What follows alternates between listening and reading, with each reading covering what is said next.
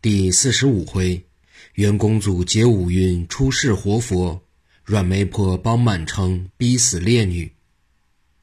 上回说到，舞女擒住了白骨道，忽听空中有人大骂，原来正是元公主和花十二郎。元公主应五云老祖邀请，来到五云洞，五云老祖将她让至洞中，寒暄已毕，五云长叹一声说：“本来想请金不离也来。”有你们，再加上红莲，我可以一鼓作气毁了癫僧。想不到不能如愿了。元公主惊问：“貔貅尊者哪里去了？怎么不能来了？”他被昆仑山三教圣人带去了，虽不致死，也不易释放回来。我说时间尚早，他就不听，以致遭此不幸。我请你二位来，准备练成一套五云颠倒阴魂阵。癫僧不敢出头，要强迫他出头。他敢照我一面，管教他回不去雷音寺。这种阵势练成，三教之祖，三大事，如来也要退避三舍。可惜金不离暂时不得回来。元公主道：“我有一个使癫僧神智混乱、臭皮囊腐糜溃烂之法，使他难以脱尽西归。好在他大酒大肉不忌，最是我有机可乘。”乌云老祖说：“你是想将临安的酒肉通撒上毒药？这样做只怕杀生太多。”元公主手点着五云老祖道：“像你这样前怕狼后怕虎，犹犹豫豫，事情几时才能成功？况且临安城不贪肉食、不炼酒浆的人也不在少数。”乌云说道：“这就看你的了。”元公主离了五云山，乘云去临安，路上。正遇上花十二郎，元公主问他：“你这是干什么去？”花十二郎说道：“白骨道上临安找祭奠，我给他做接应去。”元公主掐指一算，跺足哀叹：“完了，去晚了。你早干什么去了？早不想去。他走后，我又担心，这才去的。”花十二郎说。元公主气道：“你欠打，凭你办事这么拖沓，事情怎么能好？”他屡遭挫折，这次去临安，凶多吉少。滇和尚专吃病鸭子，快走！花十二郎知道飞星羽氏的脾气不好翻脸，也不能和他分斤掰两，急不得，恼不得，只好说一句：“此去临安，听你的。”两个老妖兼程急进，可是晚了，白骨道已被舞女分尸了。两个老道气得大骂。这时济公露面了。济公叫道：“我宝贝徒弟正愁没点心呢。”说话间，冲悟禅一指，乌妈没背没哄，悟禅不由自主地摇身一变，一条大蜈蚣，竟有一丈多长，身上带有五色斑斓，直奔了花十二郎。花十二郎岂能惧怕悟禅？可今日与往日不同，一来是一物降一物，蜈蚣是蝎子的克星；二来是有济公点化。这蜈蚣分外厉害，元公主刚要跟济公斗法，忽见花十二郎尾上出血，知他已受伤，也就无心恋战。他忙用自己的云头托住了花十二郎，一阵云雾疾行，见后边没追，遂叫十二郎自去养伤，自己返回临安，在现有的酒肉里撒放毒物，然后隐身而去。再说济公把五对夫妇打发回家后。回到自己的报花寺，告诉寺中僧人，要在临安城鼓楼大街十字路口放好三口大钟，口朝上，里边的水总要满着。由悟真、悟禅、悟清三个人，每人看守一钟。吩咐完了，济公直奔府衙，让官府出告示小谕百姓，再由地方乡勇、地保们做口头宣传，一定要家喻户晓，妇孺皆知。公开说明有妖人散毒，让百姓都来这里请圣水洗肉洗菜，每斤酒里要兑上圣水一两。如不听话，丧了命，休怨别人。济公安排妥帖以后，刚要睡觉，机灵灵一个冷战，和尚手按灵光，好个糊涂官儿！我老人家得走。济公一溜歪斜地走出报花寺，直奔嘉兴府衙大堂。大堂外围了许多人。济公分开众人说：“借光，我打官司。”众人让开一条路，他冲堂上大喊：“阴天大老爷，晴天大老爷，冤枉！”嘉兴府台大人于海生正在审问一堂，听堂下有人喊冤，还喊阴天大老爷。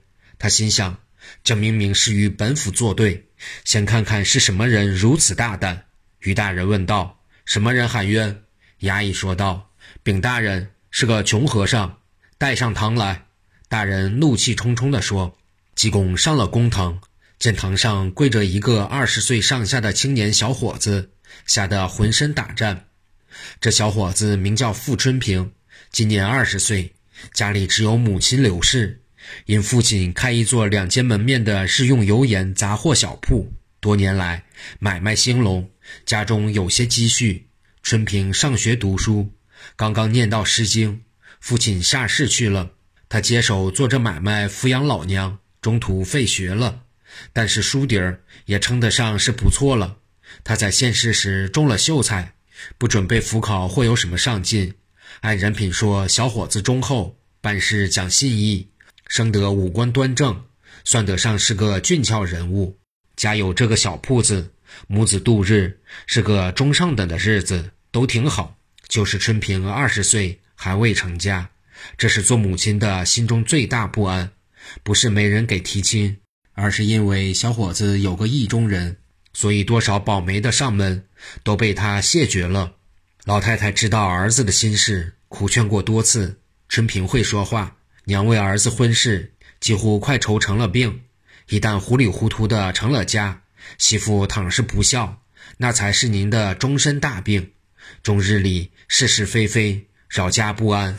儿子定落得不孝之名。新家的玉娘心地善良，她美对儿的表现，娘亲不是看不出。那样活泼开朗的姑娘，而保证她心地纯正。而向您说过几次，您总是把咱母子看轻，总说儿子不配她。她又不是名门千金、宦家小姐，我看还是求人提一提。母子两个为此事时常一谈半夜。老太太只是拖拉，春平是个孝子，从不说一句怨言。那么，女方新玉娘是个什么样的人呢？这位姑娘却是心地善良，待人深有礼貌，十分开朗而又乐观的女孩。今年十八岁了，从来不好涂脂抹粉，深究的几分姿色。一般的女孩子高兴有人称自己美，玉娘却不然。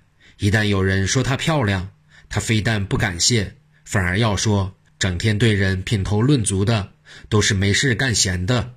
如果自己的心漂亮，就再不会琢磨别人外表了。人常说红颜薄命，花香引蝶，美是有是非的，有什么好？这姑娘住本城南横街，家里父母和她三口人，有个哥哥在外地经商，已然娶妻成家了。父亲辛德公，母亲洪氏。在横街开一座客店，三人一起上，招待客人有老心头。店中卖酒卖菜，煎炒烹炸，洪氏满拿得起。上街采买，一切跑腿的活计都是丫头玉娘的活。老夫妻俩从小就把他当个半大小子用。玉娘近一年无论买什么东西，宁可舍近求远，只要富春平的小铺里有，绕着弯儿也来这里买。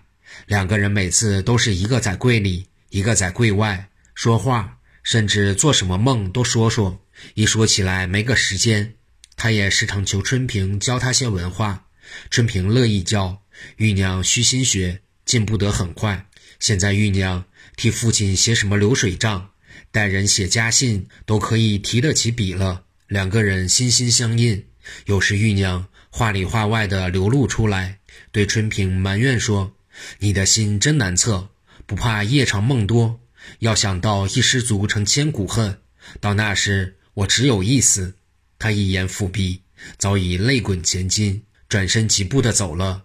可恨的是，当时那种包办婚姻，春平一再恳求母亲托人去提亲，老太太总是犹豫不定。事情发生在前五天，玉娘在街上买菜回家，在横街口遇见傅春平。两个人站在路口说话，玉娘发现春平的形容憔悴，比以往消瘦了。知道他和自己一样，都是为一个事终日愁思，所以如此，禁不住眼窝一红，心内酸楚，转过半个身去，一边偷视腮上的泪痕，一边说：“你娘为什么就不求人到我家去提？真要急死人了！你听我的话，多吃饭，早睡觉。只要我们心不变，迟早会在一起。便是死了，也要在一起。况且不到黄河岸边，也不能死。倘若一旦成了，你也忧愁出病来，也要急死我。”姑娘实在说不下去了，转身走去，十多步又站住了。回过头，正与春平四目相对。姑娘说：“你要听我的话，别胡思乱想的。我看着你走，回家吧。”春平点点头，步子是往前走，身子不断往后转。玉娘见他回家了，自己转过横街口，来到自己家门，忽见西门里阮婆子从自己家店门出来，正与姑娘走个对面。这位阮婆六十来岁。从三十来岁就打女光棍儿，为人不太正经，在外走东家串西家，保媒拉纤，搬弄是非。阮婆只有一个儿子，名叫阮大虎，也是个无赖。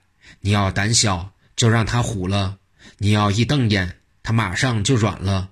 三十三岁了，终日给人帮闲，混口饭吃，有几个钱在手就去赌，平日结交本地一些二混子。打瞎子骂聋子，踹寡妇们刨绝户坟，无恶不作。但是，一有困难，就找他妈连偷带骗的弄钱花。软婆子手上并不困难，保媒拉纤、收生、看病、跳大神是拿手好戏。此地有一家新发户，从前是卖花线的，有个女儿，许配给丹城县守备为妾。从此，花线铺亲戚也多了，买卖也兴旺了。掌柜的蒋店员几年内成了本地有头有脸的人物，开了几座铺子，结交官府，欺压百姓。古语说得好：“凶徒莫得权，小人莫得钱。”此话一点不假。现在蒋店员在嘉兴府城内外，无论谁家的红白喜事，总要先请他去。这小子并且包揽辞送，请他打官司有赢无输。蒋店员有个儿子叫蒋满成，也是个无赖，整天吃饱了没事干，茶馆、酒楼、妓院、赌场无处不窜。可是有一样，就是没媳妇儿。二十六岁了，正经人家的女儿无人许婚，偶尔有人提亲，他又把人包贬得一无是处。这次说不上怎么看中了玉娘，他对手下几个坏小子说：“不定哪一天，我把新家店的大姐儿。”弄我们家去。有人说，你如果相中了她，托软婆子到她家一说就行。他们烧高香也巴结不上你这门亲呢。不行，我不过是一时高兴，长远下去谁要他？那不是把我糟践了吗？又一个说，你娶了她，往后有好的再说。一个人三妻四妾的多得很。满城一想，这话有理，遂说：对，就这么办。咱这就找阮婆子去。几个人一窝蜂相似，闯进了阮家。正好阮大虎也在家，娘儿两个正吃饭，一见蒋满成走进屋来，阮婆子满脸堆笑，张罗着沏茶让座。蒋满成说道：“阮娘，快吃饭，我们刚从茶馆出来，也不渴也不饿，你们吃着，咱一样说话办事。”阮婆子吃着饭说：“莫看整天低头不见抬头见的，你上我们家来可是头一遭。”想必是对我老婆子有了用相，不然请也请不到的。满城正与阮大虎说话，怎么，大虎哥这两天手气不好吗？没了本钱说话，三两五两的银子，总不能叫大哥白张嘴。说着话，取出二两多散碎银子，放在大虎眼前的饭桌上，又回头笑嘻嘻地对阮婆子说道：“阮娘真不愧是女中丈夫，我求您把新家店的妞。”给我撮合撮合，事成之后必有重谢。话音一落，蒋满成把二十两银子丢在桌上，说：“这是给您买茶叶的，有用钱处自管说。”阮婆子一生专爱财，只要拿钱出来，没有办不成的事情。当他见到白花花的二十两银子，眼睛都放光了。大相公实心实意的周济我，一推辞就显得远了。说着话。伸手拿起了银子，又说：“这门亲事冲我说，保险一说一个准，你一半天听信儿。今天阮婆子从新家店门走出，正与玉娘撞个对面。姑娘向来不理睬这老婆子，此时故意望着前方，自家门前站着的是爹爹妈妈。玉娘心里明白，父母这是往外送这老婆子的，她往我家跑有什么事儿呢？”玉娘将买来的东西交与父亲，三口人走进二道院上方。玉娘见躺柜上放着四个包，都有红布蒙着。玉娘上前掀开红布一看，有衣料、首饰、肉和面，这是四合礼。姑娘当时就问：“这是做什么的？阮婆子来有什么事儿？”做母亲的只得如实告诉女儿：“阮婆子人不怎样，这次总算做了一件好事。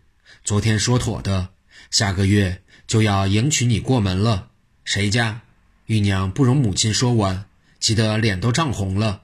适才还与春平说话呢，这定不是他家。又问阮婆子还有人味吗？用她保媒，再好我也不去。说罢放声大哭。要知后事，且听下回分解。